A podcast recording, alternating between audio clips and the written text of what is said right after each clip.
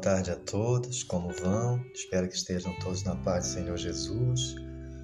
Nós iniciamos mais um encontro, mais um podcast no dia de hoje, um dia, por certo, especial, que é domingo de Ramos, não é verdade? Muito obrigado pela companhia de vocês, pela audição que vocês me dispensam. Meu nome é Luiz Carlos e esse é o nosso podcast Espelho da Alma um pequeno espaço-tempo dedicado às coisas do coração.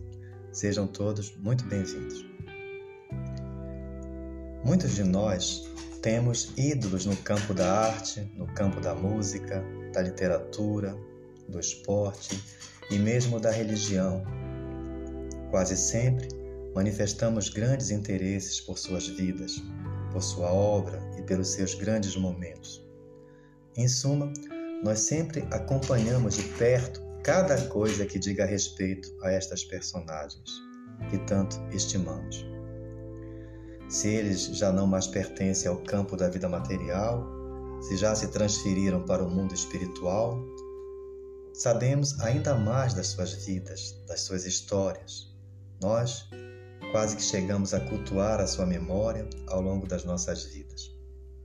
Hoje, é comemorado e relembrado nos círculos cristãos um dos momentos mais marcantes da vida do maior e mais perfeito ídolo que já esteve entre nós. Trata-se, certamente, de Jesus Cristo de Nazaré. É certo que nem todos, infelizmente, conhecem ou se propõem a conhecer a vida, a obra e os ensinamentos de tão admirável criatura que tinha como instrumento principal de trabalho a manifestação incondicional do mais puro amor por nós.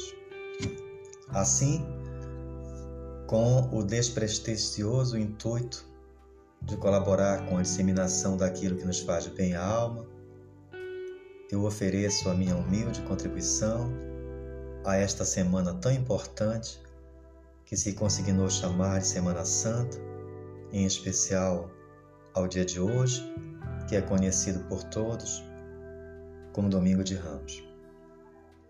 Nós esperamos trazer no decorrer desta semana, em nossos podcasts, pequenas e pontuais reflexões acerca destes que foram os últimos dias do Cristo entre a humanidade da Terra. Naquele tempo, em que a terra recebia tão elevada misericórdia de Deus, na presença da pessoa iluminada de Jesus, contemplou-se então que o Mestre e seus discípulos seguiam para Jerusalém e no caminho Jesus pede a seus discípulos que lhe arranjem um animal de carga. Tratava-se naquela época do burrico, conhecido, o jumento. E assim o fizeram. E Jesus então montou nele e prosseguiu a viagem. A estrada de Jerusalém estava muito cheia naquela época, cheia de transeuntes que também caminhavam e se dirigiam à cidade por conta da comemoração da Páscoa judaica. Estas pessoas, então, ao ver Jesus, abriram alas para ele, deixando-o passar. A maioria delas acenava com ramos de árvores e até chegavam a forrar o chão com suas próprias roupas.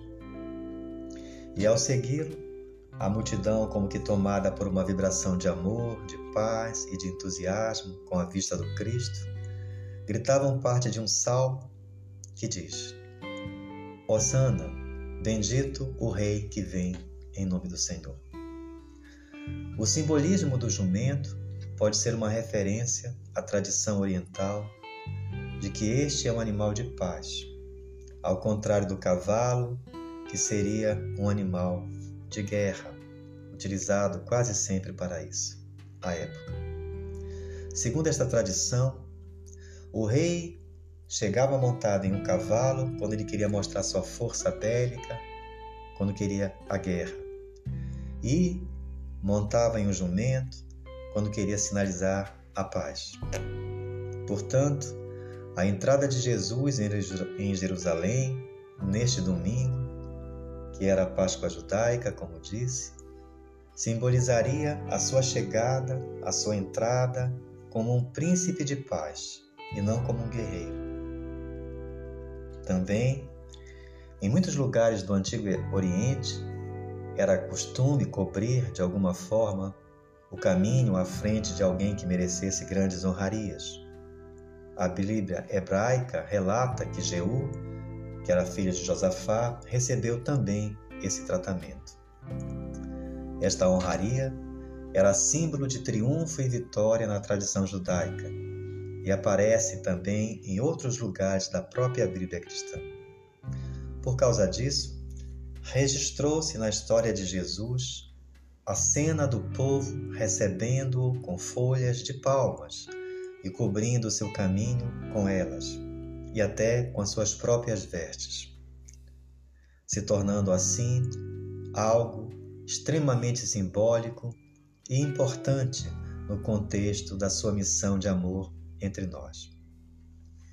Era, por certo, o último domingo de Jesus na terra e com toda a sua luz e indescritível beleza ficou conhecido como Domingo de Ramos.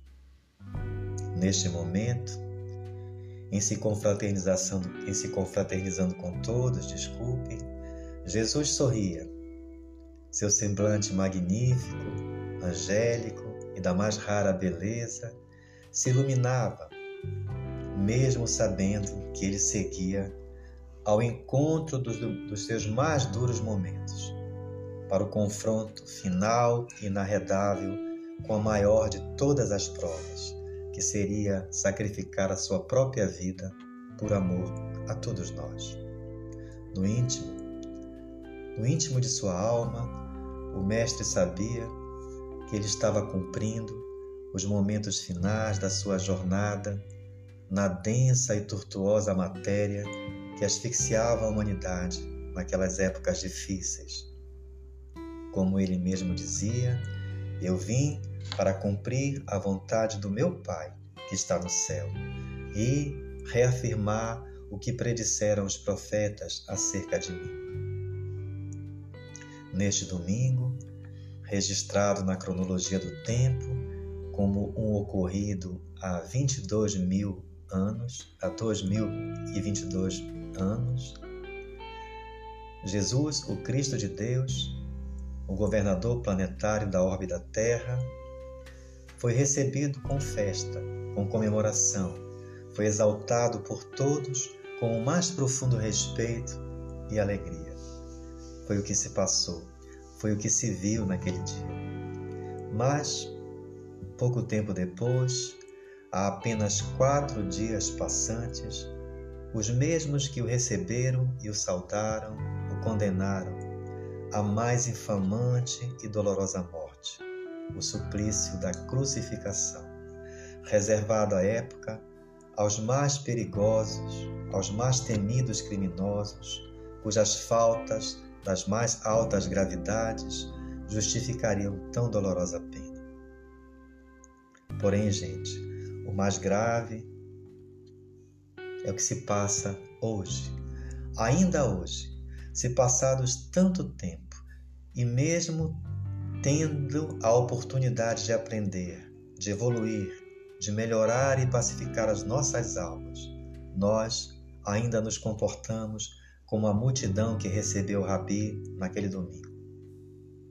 Traímos e condenamos Jesus todos os dias de nossas vidas. Nós o recebemos em festa e com afetuosidade no terreno do coração e da nossa alma, apenas quando precisamos. Nós o saudamos em determinados momentos, o amamos, o respeitamos, procuramos seguir os seus ensinamentos por breves e poucos momentos. Porém, em seguida, muitos de nós o traímos com atitudes, com palavras, com pensamentos e com atos que contrariam tudo aquilo que ele nos trouxe de ensinamento para as nossas vidas.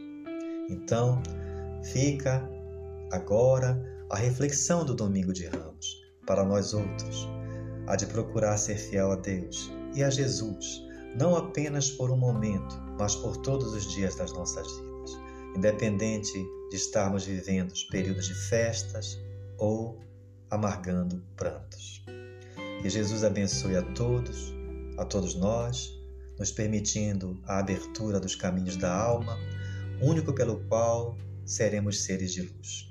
Fiquem todos com Deus, na mais profunda paz e até o nosso próximo encontro, se Deus assim o permitir.